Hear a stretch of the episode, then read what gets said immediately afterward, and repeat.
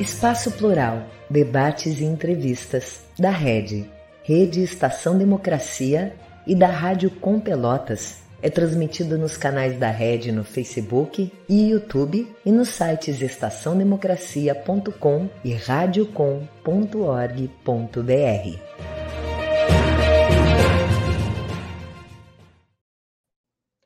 Muito boa tarde. Hoje nós vamos conversar aqui sobre a Constituição Brasileira, que foi promulgada em 1988 e que é uma das mais alteradas desde então, segundo uma pesquisa realizada. Ela está uh, com esse título entre as 11 principais democracias do mundo. Para tanto, estão aqui conosco Ricardo Hernami, que é uh, doutor em Direito pela Unicinos, ele que é pós-doutor também pela Universidade de Lisboa, professor de pós-graduação na Universidade de Santa Cruz do Sul e coordena a Comissão de Estudos Constitucionais da OAB-RS. Também conosco Benhur Rava, que é advogado e consultor de, de empresas, tem especialização em ciência política e mestrado em Direito Público pela Universidade do Vale dos Sinos. Completa o grupo dos convidados hoje o nosso ex-deputado federal constituinte, Hermes Zanetti, que também é advogado e, justamente por ter sido constituinte, tem a experiência aí para nos falar sobre esse tema. Eu sou o jornalista Solon Saldanha, esse é o programa Espaço Plural Debates e Entrevistas. Nós estamos no ar de segunda a sexta-feira, sempre das duas às três da tarde. E você pode acompanhar, se não estiver aqui nesse com disponibilidade de tempo nesse momento, entrando na nossa página no site da Red, red.org.br, a qualquer momento que tenha, enfim, condições de fazer isso. Os vídeos ficam lá gravados. Ao vivo, ele também é transmitido por 23 emissoras de rádio e Web TVs, que são nossas parceiras. Eu quero dar boas-vindas aos três convidados e começar, então, com as perguntas do dia de hoje. A chamada Constituição, Constituição Cidadã de 1988 completou 34 anos de existência agora esse mês, 5 de outubro foi a data. O Estadão havia feito uma matéria ainda no final de agosto apontando que essa nossa Constituição sofreu 31 alterações mudanças de texto, segundo o levantamento da reportagem. Então, eu pergunto para vocês: isso, na sua opinião, mais descaracteriza ou aprimora a redação original? Boa tarde, Ricardo. Posso começar por, ti? Boa tarde, Solon. É uma honra muito grande estar aí no programa, ao lado do Benhor Gado, colega, e muito especialmente ao deputado federal constituinte Hermes Zanetti, que foi um dos ícones aí do processo de elaboração da nova Constituição. Solon, a resposta ela é complexa porque, de fato, tem as questões que efetivamente demandam alterações uh, com a própria evolução uh, da sociedade. Eu, eu digo respeito, por exemplo, à questão federativa, e sou também consultor da Confederação Nacional de Municípios. Nós temos muitas emendas importantes que ampliaram o fundo de participação dos municípios, agora tentando eh, promulgar a emenda do equilíbrio entre encargos e gastos, mas também existem emendas que eh, podem eh, tocar em direitos fundamentais. Então, por isso, é fundamental que nós tenhamos aí um uma visão de que o, a Constituição, é, isso, as alterações da Constituição são poder constituinte derivado reformador, estão sujeitos aos controles de constitucionalidade. Então, esta é a garantia que nós temos de que o texto não será, pelo menos, é, atacado no que nós chamamos de suas cláusulas pétreas. Mas é, é uma resposta complexa, dependendo do ponto de vista que se observa. Em alguns momentos, aprimora, em outros, coloca em risco alguns avanços, e para isso eh, há necessidade do processo de judicialização eh, a partir do controle de constitucionalidade das emendas constitucionais. Eh, Benhur, e a tua opinião, as mudanças no texto feitas até agora mais descaracterizaram a Constituição ou aprimoraram a redação original? É, boa tarde, Solon. Boa tarde, do, boa tarde, Ricardo. Boa tarde, deputado, ex-deputado Hermes Zanetti. É uma satisfação participar com vocês desse debate. Olha, é, nós temos que analisar a Constituição sob a perspectiva é, de que ela é um documento é, político, ela é um documento econômico, ela é um documento sociológico. lembrando o jurista alemão do século XIX, Ferdinand Lassalle, nós podemos dizer que a Constituição, e ele tinha essa visão, não é? A Constituição não é uma mera folha de papel. Ela tem que espelhar a realidade é, da sociedade, a realidade política, social, econômica. E a nossa Constituição ela sai de um processo de regime militar autoritário durante 21 anos e ela tenta repactuar a sociedade. E ao repactuar a sociedade, ela deu ou buscou no poder constituinte originário que é ah, caracterizado, cristalizado na expressão todo o poder emana do povo, a forma de reescrever esse pacto político e eh, a forma do Estado que nós queríamos. E por isso a Constituição criou dois núcleos: um núcleo duro, que é o núcleo dos direitos e garantias fundamentais, e o outro núcleo, que é periférico, que é aquele que pode ser alterado. Ou seja, esse núcleo duro nos remete como o Ricardo falou aí, não é para o poder constituinte é, derivado, que é o poder de emenda. O poder constituinte originário, só o povo tem a capacidade e a legitimidade e a titularidade, ou seja, reescrever uma nova Constituição. Mas quando o poder constituinte é, originário delega para o poder constituinte derivado, que seria o poder é, ordinário dos parlamentares de mudar a Constituição sobre determinadas cláusulas que, que ela mesma estabelece, é justamente para acompanhar essa evolução social. Uma Constituição ela não é perene, ela não é para sempre, ela, ela deve acompanhar a evolução, como o Ricardo disse. E essa evolução ela depende muito dos pactos políticos, econômicos, sociais, culturais, as transformações tecnológicas, os níveis de desenvolvimento, a formulação das políticas públicas, e tudo isso passa justamente pela forma de como se dá a participação política. Então, se nós tivemos inicialmente a Constituição como sendo, lá no século XVIII, uma, um pacto político de caráter negativo, e a Constituição surge no moderno constitucionalismo com dois, é, duas funções básicas, Solon. É, limitar o poder político e declarar direitos e garantias fundamentais contra o absolutismo monárquico. Essa é a ideia original das constituições iniciais naquele período das revoluções burguesas e liberais do século XVIII. No século XIX, essa Constituição ganha conteúdo social e econômico, são as chamadas cláusulas econômicas, cláusulas sociais, que vai ser do final do século XIX e início do século XX. Hoje, no século XXI, nós já temos direitos é, difusos, mais do que coletivos, o direito à paz, o direito ao desenvolvimento, é, o direito à não violência, e uma, o direito ao meio ambiente. Então, essas mudanças atingem necessariamente a Constituição e, por isso, ela precisa ser mudada. Agora, nós temos que analisar qual é o limite dessa mudança e qual é a qualidade dessa mudança. Sanete, você foi um dos pais da criança, né? Só que a criança cresceu, passaram-se aí vários anos. 34. 34, quer dizer, já é um filho adulto. As, as variações que aconteceram aí mudaram o caráter desta criança original lá que nasceu em, em 88? Como é, como é que você vê isso no momento presente? Muito obrigado, Solon. Queria agradecer aí a oportunidade de participar aí com o Ricardo e com o Benhur. E, com a devida permissão, eu gostaria de fazer uma introdução um pouco histórica para situar essa questão toda. Nós fizemos uma Constituição em 88, além das forças é, estruturais dentro do processo constituinte. É, a, a Constituição teve uma influência decisiva de um grupo do qual eu tive o prazer de participar, que se chamava MUP, Movimento de Unidade Progressista.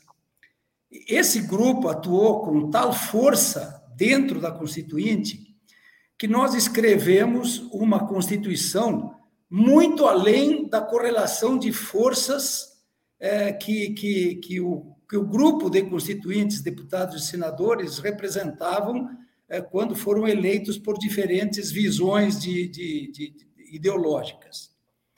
É, isso fez com que é, ela ficasse exposta depois a intervenções que, com o tempo e com a força da, da, da, da sociedade real, do, do, da força real independente da representação popular pudesse fazer essas intervenções todas.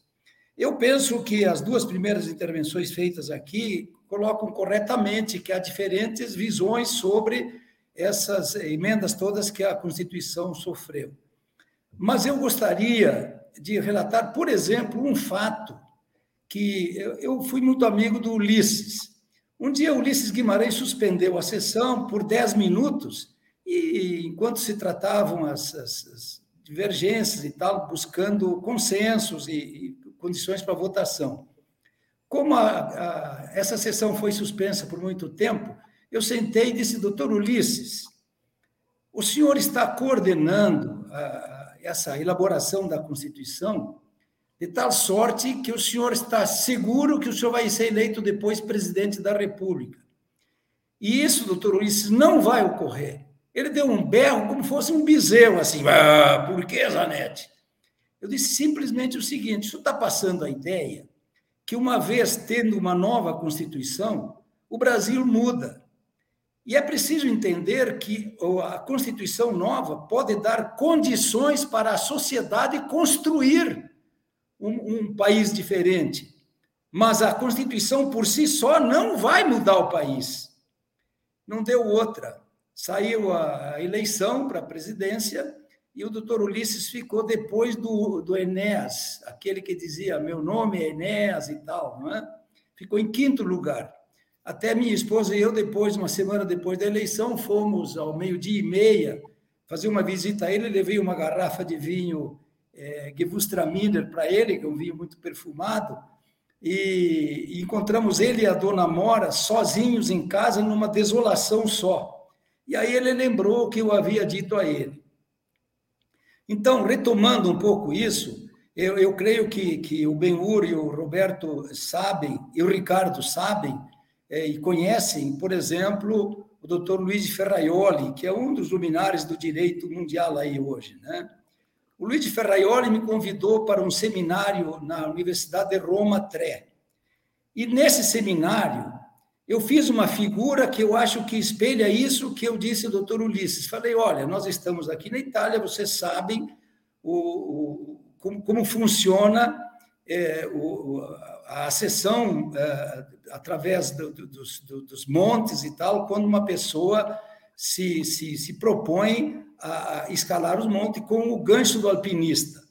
Então, isso que nós havíamos feito na Constituição de 88 foi darmos à sociedade brasileira o gancho do alpinista, para que ela pudesse se apoiar e construir uma sociedade que pudesse atender o interesse coletivo. Eu me alonguei um pouco para dizer o seguinte: é, na verdade, é, grande parte destas alterações, e depois, no correr da nossa conversa, eu quero situar algumas, que foram dramáticas para a sociedade brasileira e construíram isso que nós vivemos hoje, não é? Que é uma sociedade produtiva a serviço do sistema financeiro. Ah, o atual Congresso, né, que está longe de ser um dos mais qualificados que já se teve, ele mexeu 26 vezes na Carta Magna, só o atual Congresso, nos últimos anos, nos últimos quatro anos. Para que se faça uma comparação, os Estados Unidos, ao longo de 233 anos de existência da sua Constituição, fez 27 modificações, ou seja, uma a mais do que o atual governo, o atual Congresso uh, fez. Como é que se explica isso, Ricardo? Por que esta sanha, essa, essa sanha, isso, isso é, uma, é um interesse ou é uma necessidade, o, o Ricardo? Agora, acho que eu vou ser mais objetivo. É, essas recentes é, alterações, ao meu ver, elas estão, bem ou não, voltadas tanto à, à questão da, da, necessidade de evolução da sociedade, mas sim aos, aos fatais do poder Ferdinand Lassalle. Ou seja, muita alteração constitucional que visa fazer blindagens em relação à legislação infraconstitucional por exemplo, a eleitoral, a lei de responsabilidade fiscal. E eu vou dar uma, uma provocação aqui só. A prática tem mostrado que nos últimos anos tem sido mais fácil emendar a Constituição e editar a lei ordinária, seja em função da questão do vício de iniciativa, que muitas propostas de autoria do parlamento possuem, seja a necessidade depois da deliberação do executivo, e nesse sentido, a submissão de muitas das alterações à análise de, dos economistas e do, do, daqueles que integram os órgãos técnicos da gestão federal. E acaba, muitas vezes, a alteração, e eu não digo que essa alteração não esteja desvinculada da articulação governamental, muitas vezes elas são articuladas, inclusive com as relações com o próprio mas se dão no campo exclusivamente do Congresso Nacional, blindando, inclusive, situações de responsabilidade.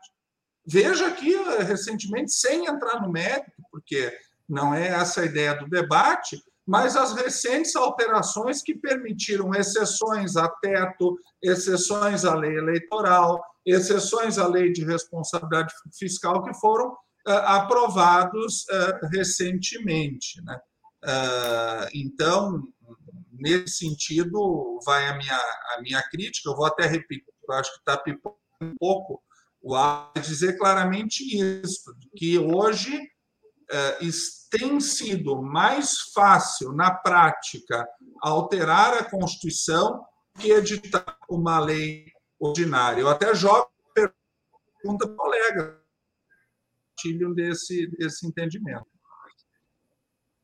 É, realmente, o áudio do Ricardo, infelizmente, deu uma pequena picotada. Situações de internet que a gente não tem controle. Vamos ver se a sorte é, consegue nos solucionar na próxima intervenção dele, mas mesmo assim foi possível se entender exatamente o que ele pretendeu dizer. Benhur, você concorda com isso que anda, anda nos últimos tempos sendo mais fácil fazer alterações na Constituição do que aprovar leis ordinárias e que essas alterações às vezes têm sido feitas no sentido de proteger, sei lá, pessoas, grupos, instituições de certas ações que sofreriam com a lei ordinária, Benhur? Olha, Solon, eu quero, eu quero primeiro fazer uma, uma análise sobre essa sobre essa, essa fala que tu fizeste lá no início, quando fiz, eh, formulaste a pergunta. É sempre recorrente essa, essa comparação com a Constituição dos Estados Unidos, o que para mim é sempre indevido, porque são momentos históricos distintos, culturas distintas e formação institucional distinta. Ah, os Estados Unidos fazem a sua Constituição no modelo das revoluções burguesas que eu falava na, na, na, minha primeira manifestação, e ela é uma constituição tida por sintética, ou seja, ela é principiológica. As nossas constituições. E outra, nós temos que verificar o modelo jurídico político norte-americano, e especificamente o modelo jurídico decorre do sistema da common law, que é uma, um sistema de leis baseado nos costumes e na grande ingerência e liberdade dos tribunais interpretarem a Constituição. Então, as constituições sintéticas, como é a Constituição americana, com poucos artigos e poucas emendas, e a maioria da sua evolução se deu pelas emendas, como depois o Bill of Rights e outras, é justamente um, um, uma forma criativa de alteração da condição jurídica pelo um, postulado, pelo um pressuposto sociológico que eu falava. Ou seja, a alteração dos costumes do povo, alteração da vida cotidiana do povo, da vida política, faz que não se altere a Constituição, mas que se altere a interpretação da Constituição pela Suprema Corte dos Estados Unidos e pelas cortes dos circuitos federais e pelas cortes dos estados, inclusive pelo próprio sistema federativo norte-americano. Já a nossa Constituição, ela tem uma tradição de ser uma Constituição extensa, uma Constituição descritiva, uma Constituição detalhada. E ela entrando nesses detalhes, ela tenta regular justamente pela nossa tradição ibérica. Nós nos apegamos muito à letra fria da lei. Nós gostamos da lei. Nós somos legalistas por tradição histórica e nem sempre somos cumpridores da lei. Uma coisa é nós termos a lei como um símbolo de é, ingerência na vida cotidiana, pensando que a lei é algo que desce do céu e que vai, como o, o próprio uh, deputado, ex-deputado Zanetti falou, resolver todos os problemas. E não é assim. A Constituição ela precisa ser é, é, reinterpretada todo dia, e no nosso caso, a nossa a reinterpretação ou interpretação se dá pelo Supremo Tribunal Federal, que é o guardião da Constituição, e nós temos visto agora recentemente que toda vez que há abusos ou excessos ou tentativas de invasão nos núcleos, inclusive duros da Constituição, onde não poderia haver essa invasão, vai se judicializar a discussão política e o Supremo tem que ser chamado a se manifestar.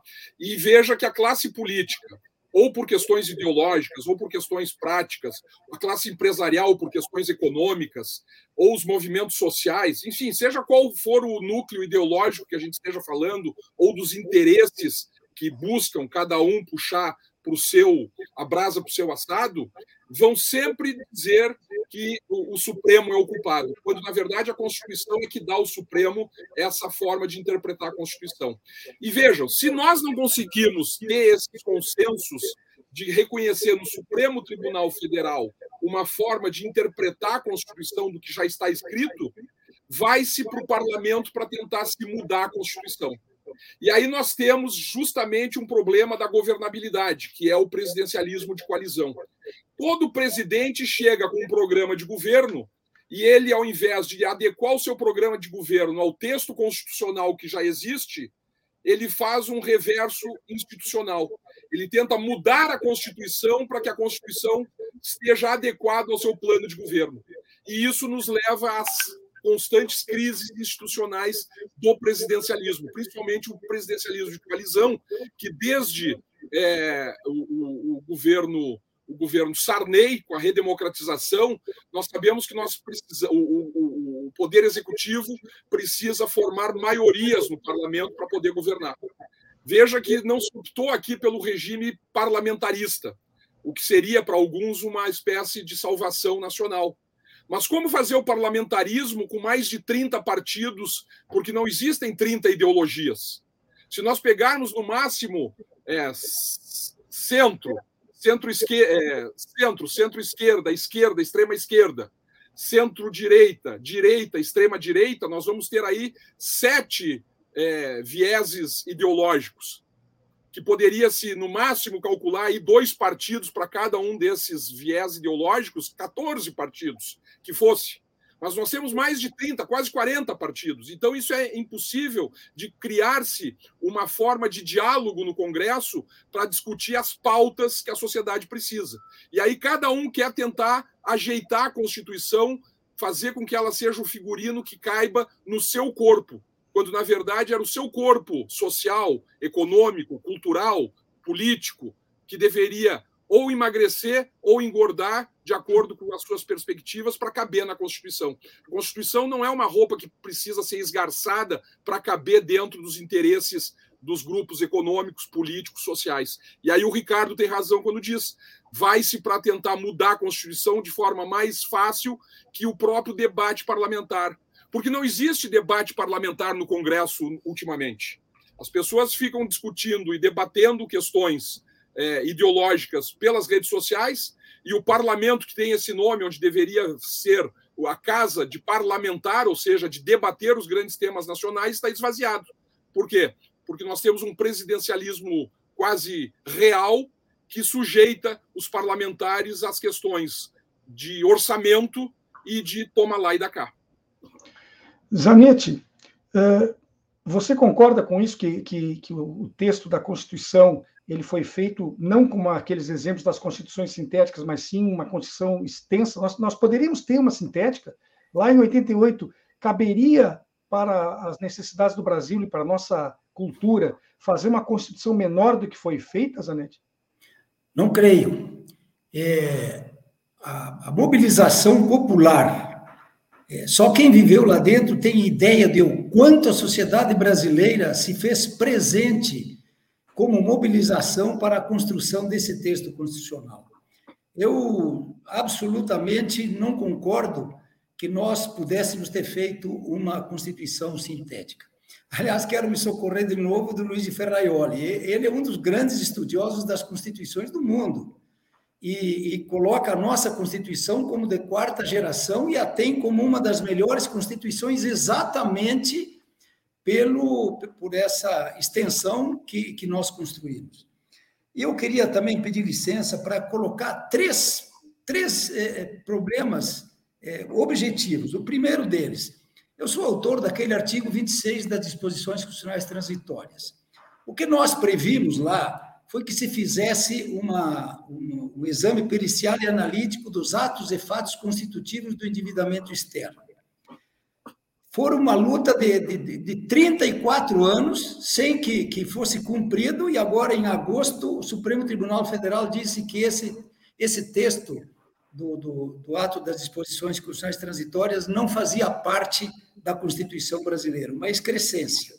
Muito bem, isso estamos falando de 7 trilhões e 300 bilhões de reais não é? que faz com que o sistema financeiro realmente seja o grande beneficiário de todo o esforço nacional.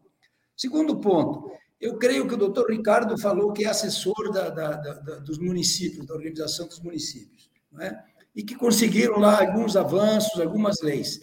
Só que eu queria lembrar o seguinte: a Lei Candir, de 1996, previa que a União é, é, é, repassasse aos estados o que os estados deixavam de arrecadar nas exportações de produtos primários e semi-elaborados. Né? A União fez isso em algum detalhe, mas, a grosso modo, nunca fez isso. E foi repassando, dando calote nos estados até aprovar uma emenda constitucional, hoje está na Constituição, não é? essa questão não é? que, que eu estou convencido que é um grande calote que, que, a, que a União está passando para os estados. No caso do Rio Grande do Sul, esse calote hoje vale cerca de 70 bilhões de reais ao longo desses, desses anos. Então, foi alterada a Constituição para é, extorquir os estados e os municípios não é, daquilo que seria um direito assumido pela União e nunca cumprido. E, por outro lado, uma emenda constitucional também tornou um eunuco constitucional, o artigo 192. Nós havíamos escrito lá em 88 que os juros seriam é, é, os juros reais máximos de 12% ao ano. Muito bem. O Fernando Henrique fez depois uma, uma medida provisória, o Congresso Nacional se omitiu nessa discussão, de tal sorte que ela está em vigor até hoje, dando à pessoa física a responsabilidade de assumir os encargos não é, da lei de usura, ou seja, se cobrar mais é crime de usura. Só que a instituição financeira está liberada para cobrar o que bem entender e vale. E isso está numa alteração da Constituição brasileira. Então, são fatos objetivos. O José Serra patrocinou essa emenda de tal sorte que tornou o artigo 192 da Constituição apenas, repito, um eunuco, um eunuco constitucional simplesmente uma declaração de intenção. Isso propiciou com que o Brasil hoje tenha essa, essa, essa violência que é o sistema financeiro sobre o sistema produtivo. É, eu, eu até peço desculpa de ter é, pontuado assim bem objetivamente, porque eu acho que isso são, são dados que mostram aquilo que no início eu dizia.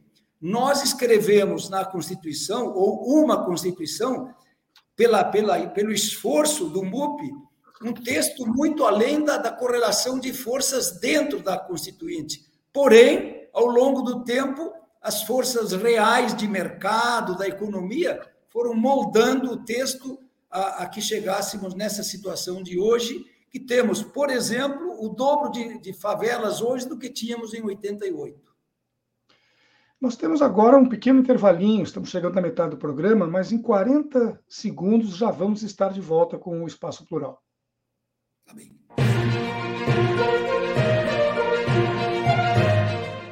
Espaço Plural, debates e entrevistas da Rede, Rede Estação Democracia e da Rádio Com Pelotas, conta com apoio da ADURG Sindical Sindicato Intermunicipal dos Professores de Instituições Federais de Ensino Superior do Rio Grande do Sul, CUT-RS, Central Única dos Trabalhadores do Rio Grande do Sul, e da Cressol, Cooperativa de Crédito.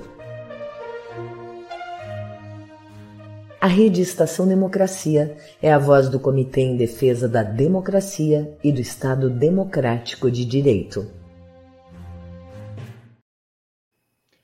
Voltamos com o programa Espaço Plural Debates e Entrevistas. Ele é realizado conjuntamente pela Rede Estação Democracia com a Rádio Com Pelotas. E nós contamos também com uma série de emissoras de rádio e de web TVs que retransmitem o programa. São 23 no atual momento, no interior do Rio Grande do Sul, sul de Santa Catarina e Brasília. Quando você não puder acompanhar ao vivo o programa, que vai ao ar de segunda a sexta, sempre das duas às três da tarde, pode, em algum momento do seu dia que tenha disponibilidade para tanto, acessar o endereço aqui da Red, nosso site, red.org.br, porque lá ficam gravados os vídeos à sua disposição. E não só do nosso programa, mas de todos aqueles outros também que compõem a grade da Red, além de uma série de artigos especialmente escritos e a possibilidade de música de qualidade, porque temos a rádio 24 horas por dia no ar. Hoje nós estamos aqui conversando sobre a Constituição brasileira, que é a mais alterada desde a promulgação, considerando-se as 11 principais democracias do mundo. Estão conosco Ricardo Hermani, doutor em Direito pela Unicinos e pós-doutor pela Universidade de Lisboa, ele que é professor de pós-graduação na, na Unisc e coordenador da Comissão de Estudos Constitucionais da OAB do Rio Grande do Sul. Também está aqui conosco Benhur Rava, advogado, consultor de empresas, que tem especialização em ciência política e mestrado em direito público pela Universidade do Vale dos Sinos, a Unicinos. E completa o grupo de convidados Hermes Anetti, que também é advogado, os três são hoje, e é ex-deputado federal constituinte. Uh, eu pediria que, a partir de agora, se tente responder cada uma das questões formuladas em até três minutos, para que se possa, nessa última meia hora, fazer o maior número de perguntas possíveis. E eu começo perguntando uma. Com tantas mudanças que vão sendo feitas, 131 até agora, transformando o texto original numa verdadeira colcha de retalhos, não seria sinal de que talvez seja a hora, o momento, de se elaborar uma nova Carta Magna, uma, uma, uma Constituição totalmente nova, o que, que você diria sobre essa hipótese, Ricardo? Em hipótese alguma, Solon. Em hipótese alguma. Porque o que o Benhur colocou muito bem, com muita propriedade, o doutor Hermes Zanetti também. O, o poder constituinte originário e demanda do povo, tudo que ali esteve é constitucional. Ponto. Tanto que, inclusive no Rio Grande do Sul, tentou se discutir, deputado Hermes, aquela, aquela questão do número de deputados, é, que o mínimo de oito e o máximo de 70 gerava uma divergência, porque era muito mais fácil eleger no Acre do que, do que no Rio Grande do Sul. E te, usando a teoria do Otto Bischoff, né, o, o alemão Otto Bischoff, que tinha uma tese das normas constitucionais inconstitucionais. É, essa ideia cai por terra, o Supremo fulminou essa ideia, dizendo o seguinte: ó, por mais que haja uma, algum tipo de contradição dentro da, da própria Constituição, por exemplo, né, é, uma sobrevalorização de alguns estados no parlamento, uma vez que que a Câmara dos Deputados representa o povo, né, ao contrário do Senado, que tem a, a igualdade por Estado, essa sobrevalorização violaria a igualdade. Né? O Supremo disse: não, está na Constituição, foi o Constituinte originário, precisamos respeitar. E aí, o que, que é bom vi na, na conclusão da fala? O poder constituinte reformador, este não. Tudo que ele faz é submetido ao crivo do controle de constitucionalidade, porque ele não pode atacar a cláusula pétrea. E dentre as cláusulas pétreas estão os direitos e garantias fundamentais. Giovanni Sartori, o, o, o teórico italiano, é muito claro quando ele diz que a Constituição é a garantia das minorias contra as maiorias eventuais. Nós não estamos num momento adequado, aliás, muito longe disso, para colocar em xeque a nossa carta de garantia. Muito mais importante, isso sim, fazer o poder da concretização da Constituição, em que alguns pontos nós avançamos muito, por exemplo, na questão da saúde, estamos avançando na questão da descentralização do municipalismo, pela luta da CNM, em outros aspectos, em alguns direitos sociais ainda estamos muito refratários. Mas minha fala é: em hipótese alguma, Solon. Benhor, você concorda com isso? Que Absolutamente. a aí tem condições plenas de continuar em vigência sem que se crie qualquer problema para a sociedade brasileira? Concordo, concordo plenamente com o Ricardo. Nós não podemos mudar o texto constitucional porque ela é uma, uma garantia daquilo que eu dizia no início. A, a, é a declaração, depois de 21 anos de autoritarismo, de é, consagrar grandes direitos fundamentais, como cláusula pétrea, ao povo brasileiro. E aquilo que pode ser pactuado ou repactuado pelo poder constituinte derivado é o que vai ser o trabalho do Congresso. Então, nesse momento que o fascismo ataca as instituições, nesse momento que os antidemocratas querem solapar as bases do governo representativo, e as vozes autoritárias se levantam contra o texto, inclusive dizendo que a Constituição são, é, contém amarras à governabilidade, isso é uma falácia. Na verdade, o que nós temos que melhorar é a qualidade institucional, é, reforçando as instituições democráticas e não solapando-as.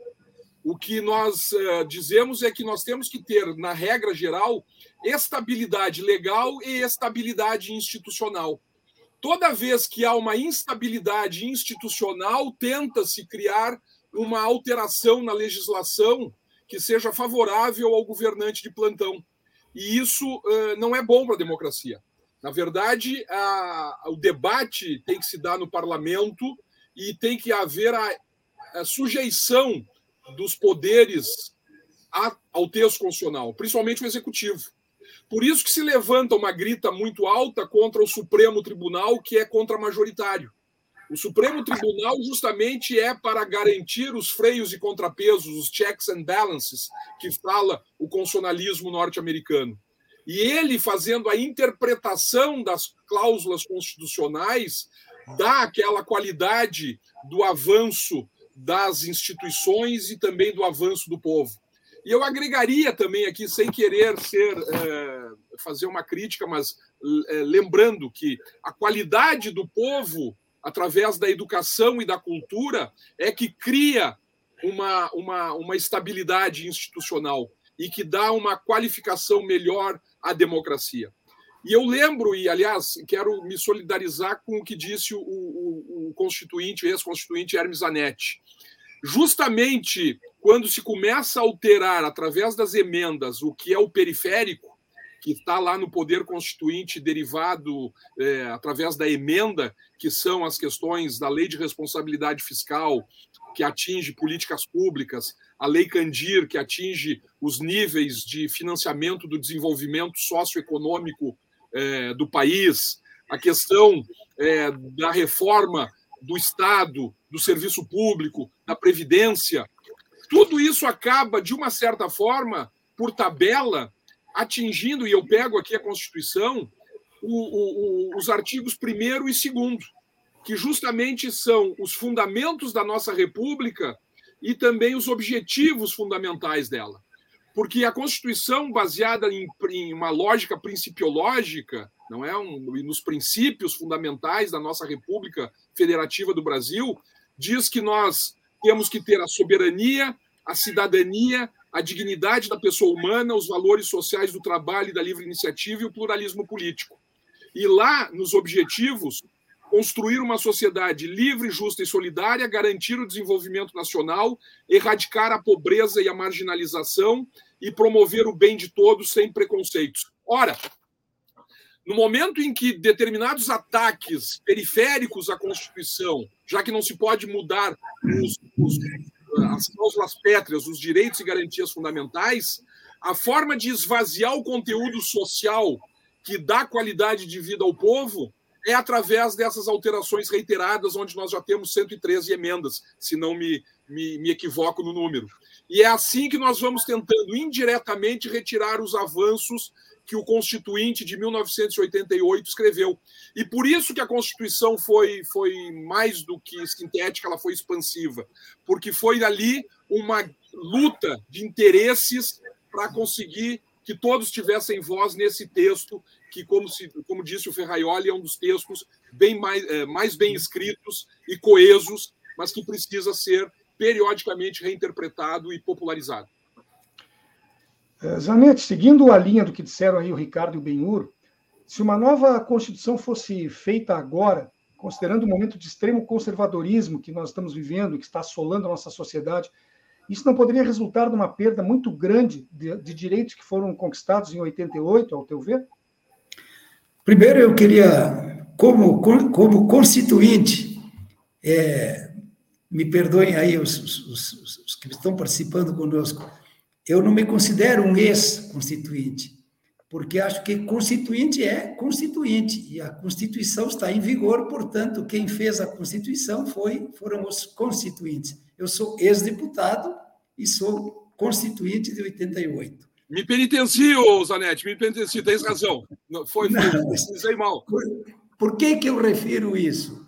Porque eu estou de coração, estou emocionado por ouvir o Benhur e o Ricardo. Zanetti, Zanetti, o desejo é que tu nunca seja constituinte, viu? A ideia já seja uh, suplantada por uma outra. Não, é, eu, eu, eu queria registrar isso. Eu, de coração, fico emocionado, feliz de ouvir o, o Benhur e o Ricardo dizerem o que estão dizendo da nossa Constituição. Porque só quem viveu lá dentro sabe o esforço que nós fizemos para que isso fosse redigido. Quem tem alguma dúvida pode ler meu livro, O Complô: Como o sistema financeiro e seus agentes políticos sequestraram a economia brasileira que aliás virou um documentário que foi lançado pela Durgs no dia 15 de setembro. Né? Bom, estou falando isso porque eu, absolutamente nós jamais conseguiríamos, pelos próximos anos, atingir o nível de mobilização nacional que guiou a feitura dessa Constituição. Quando eu falei antes no MUP, eu preciso repetir. Nós só podemos fazer o que nós fizemos, com a força que nós fizemos, porque nós tínhamos o respaldo da mobilização nacional. Jamais poderíamos ter escrito uma, um texto constitucional como foi escrito, não fosse essa mobilização nacional. Então, eram os índios, os sem terra, os, eh, os, os trabalhadores, através de seus sindicatos, o pessoal da, da, da pequena propriedade, enfim, esse mundo todo que se mobilizou para que esse texto é, é, pudesse ser é, gerado. Se nós fizermos hoje uma nova Constituição, estaremos atendendo o que o Ricardo Barros, que é líder do governo na Câmara dos Deputados, é, defende. E por que, que o Ricardo Barros defende isso? Porque eles estão incomodados com, com os limites que muito bem foram, foram delineados aqui pelo, pelo Ricardo e pelo, e pelo Benhur. Eles se sentem incomodados tanto é bom, tanto é verdade, e aqui eu não quero entrar em questões ou questúnculas políticas, mas é justo que se diga. O atual presidente da República diz que vou jogar dentro das quatro linhas da Constituição, mas ele entende que as quatro linhas da Constituição são definidas por ele. Não é assim. Quem tem o, o, a, o, a função institucional de dizer o que está e o que não está dentro das quatro linhas da Constituição, como muito bem foi salientado aqui, é o Supremo Tribunal Federal. E está sendo atacado exatamente porque está cumprindo a sua função. Eu sei que muitos dos que estão nos ouvindo, por tudo que anda aí hoje de fake news e por tudo que nós estamos assistindo, podem ficar incomodados com o que nós estamos dizendo aqui. Mas eu não abro mão, não é? Quem me conhece sabe, eu não abro mão de dizer a verdade, dizer pelo menos a verdade na qual eu creio que os fatos me provam. Uh, falamos antes aqui que foram 131 as mudanças realizadas desde 1988. Então, eu queria propor um desafio para cada um de vocês três. Até já foi tocado nessa, né, nessa possibilidade aqui no início do, do nosso debate, antes do intervalo. Mas vocês poderiam citar uma modificação que tenha sido positiva e uma que tenha sido negativa, cada um de vocês? Começo contigo, Ricardo uma das alterações que foi bom ter sido feita e uma que foi ruim ter sido feita. Poderia citar, por favor? A, a negativa, eu vou até citar o Zanetti, a, a, exclusão lá do 192, que acabou retirando aquela, aquela limitação dos juros de 12%, que acabavam, por incrível que pareça, interpretando que era a norma de eficácia de, de, de, de princípio programático, que era um absurdo, né? porque é óbvio, estava tá, expresso é, no texto constitucional a limitação dos juros. E a, as modificações positivas foram as diversas alterações que foram ampliando o fundo de participação dos municípios. Aos poucos, uma luta muito ampla dos municípios brasileiros, porque nós, em que pese tem havido o pacto federativo e a ideia de um federalismo trino, eh, eh, o conjunto de atribuições e de demandas ficaram muito fortes em relação aos municípios e não se acompanhou e não tem se acompanhado os devidos recursos. Então, assim, de plano, negativo 192, positivo, emendas que ampliaram o FPM para os municípios. Benhur, pode citar, então, uma positiva e uma negativa na tua concepção? Eu acho que a negativa, na verdade, é pela inexistência, não é que tenha é, a ver com a emenda em si, mas é pela falta de um debate aprofundado que possa gerar uma emenda relativa à reforma tributária nesse país. Porque todas as questões orçamentárias e de formulação é, financeira para atender os municípios, para atender o fortalecimento da federação, e o desenvolvimento das políticas públicas que estejam conectados com aqueles princípios e com aqueles fundamentos da República que eu falei no bloco anterior, precisam necessariamente que se discuta uma reforma tributária que está contida no artigo 150. E as uh, positivas são justamente aquelas que uh, vieram para uh, dar maior visibilidade ao sistema eh, educacional, cultural, ainda que de forma tímida. Então, nesse sentido, eu acho que. Eh, e também com relação à administração pública, a aquilo que visa dinamizá-la, mas sem entrar na questão da retirada de direitos de servidores públicos e as reformas da, da Previdência, por exemplo, foram muito negativas. Então, eu acho que nesse balanço. Mas tudo é um conjunto, ela precisa ser intercambiada, mas eu acho que nós precisamos agora é discutir os, as bases de uma reforma é, tributária que possa ser mais justa, equitativa e equilibrada. Zanetti, essas emendas, e a 131, certamente você acompanha isso como um pai que acompanha um filho. É, é, qual dessas mudanças você entende que pode ter aprimorado o trabalho que vocês fizeram lá com tanto empenho? E qual dessas mudanças você ficou bastante triste de ver ela ser introduzida no texto constitucional? Bom, em homenagem ao Paulo Zilkowski ao doutor Ricardo, eu fico com as emendas é, referidas pelo doutor Ricardo. É, negativa, insisto, essa questão do juro do 12%. E eu vou, vou talvez um minuto mais, mas para dizer o seguinte: primeiro, é, o, o, voto do Paulo Grossar, que está lá no meu livro, O Complô, é brilhante exatamente quando ele pergunta aos colegas no Supremo, não é? Se existe lei maior do que a Constituição, já que exigiam que fosse regulamentada a aplicação dos 12%. É ridículo, né? E, e em relação a, a esse 12%, quando eu faço palestras, discussões das universidades, especialmente surge é bem o doutor Ricardo pergunta assim: mas o Zanetti está ficando louco, o que, que é isso? Regular juros, imagina. Aí eu, felizmente, fui socorrido pelo atual presidente do, do Banco Central, não é?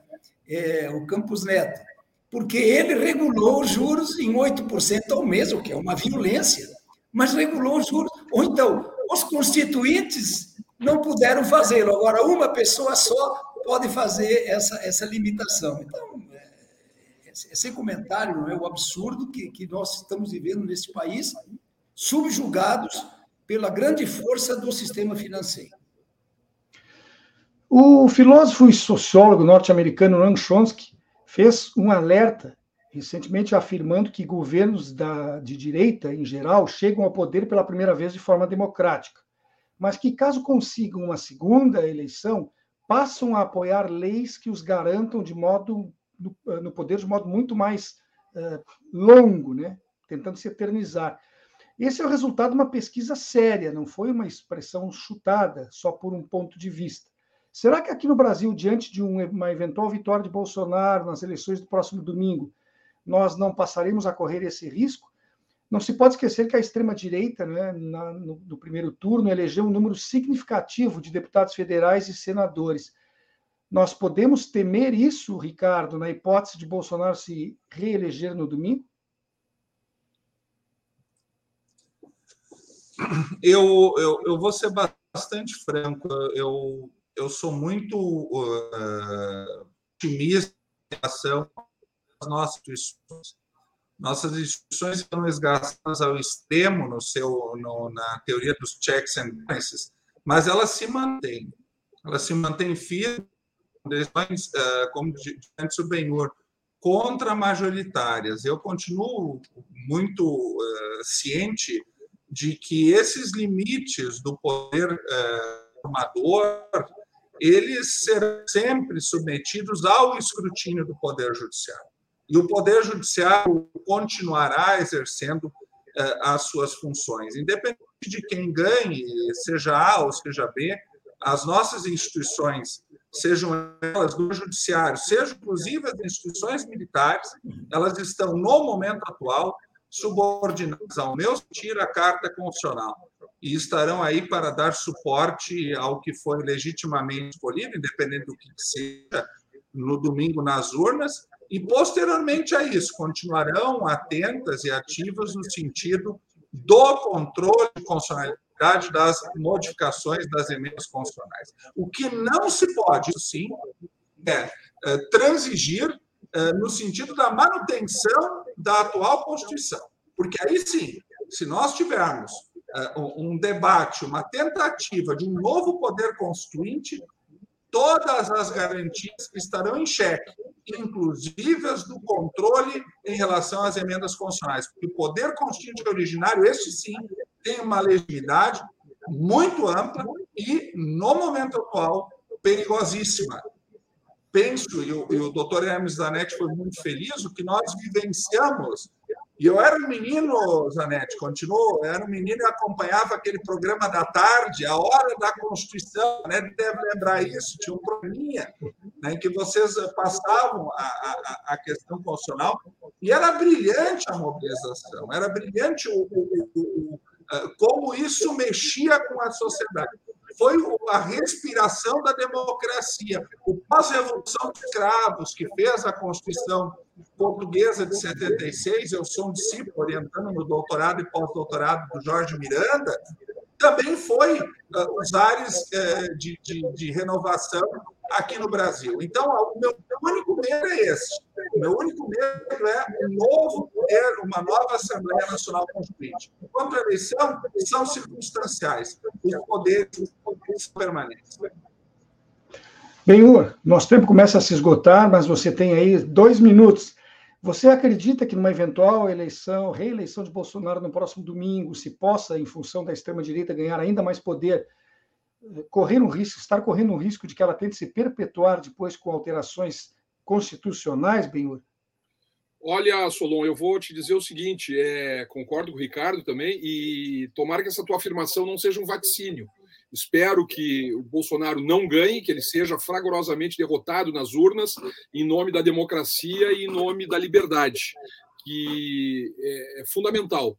Agora, é, em concordando com, com o Ricardo, eu digo, nessa eventualidade, nesse desastre, né, o Supremo Tribunal passa a ter um papel fundamental de resistência, de cidadela a favor das instituições legais institucionais e democráticas, porque o artigo 60, parágrafo 4 inciso, é, inciso 3 da Constituição, diz que não é objeto de emenda a separação dos poderes.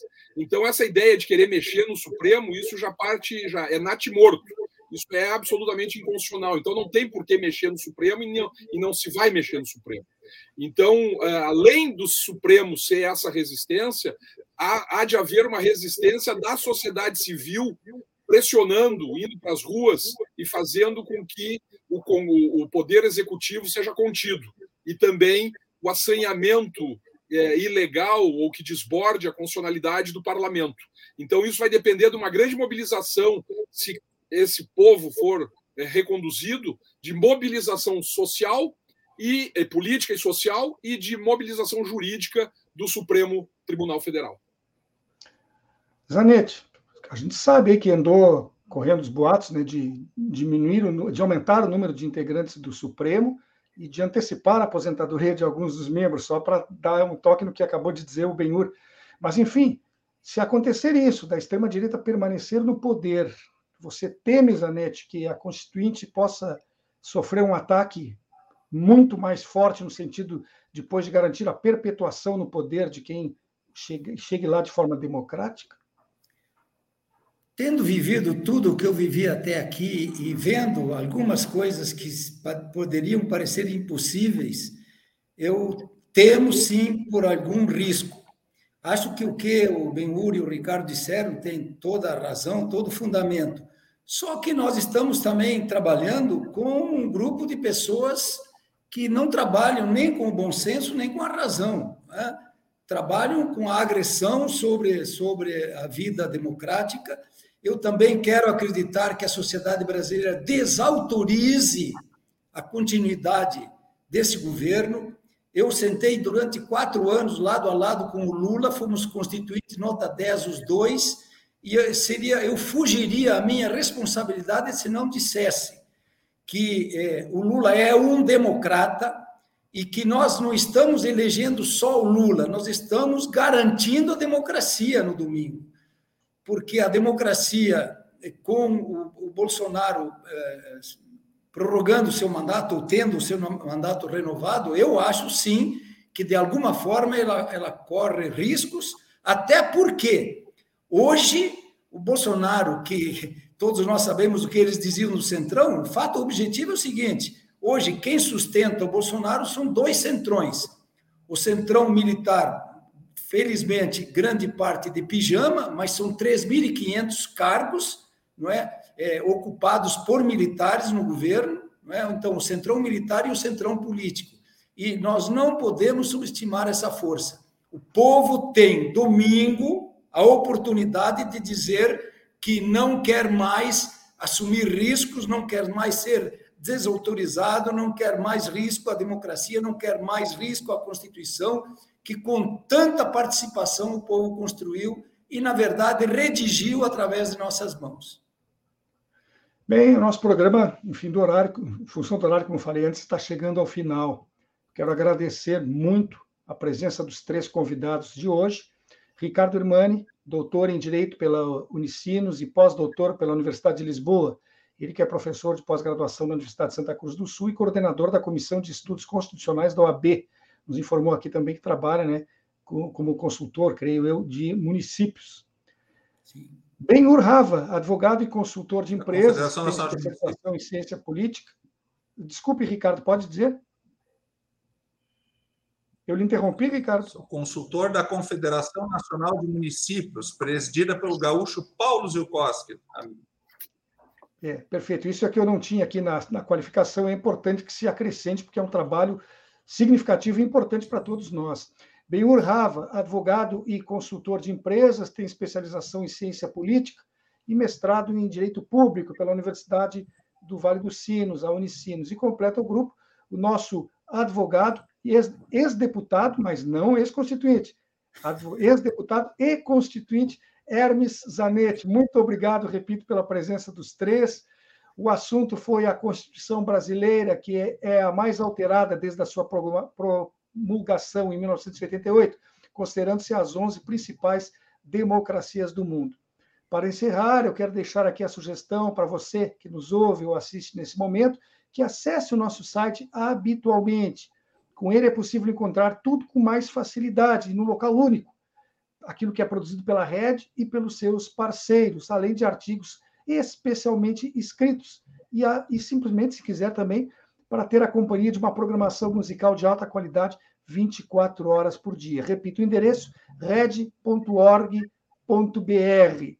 Feito isso, agradeço ainda a todos e todos que estiveram nos prestigiando com a audiência, como eu falei há pouco, e desejando indistintamente a todas as pessoas uma ótima terça-feira. Amanhã, quarta-feira, duas da tarde, nós vamos estar de volta. Até lá.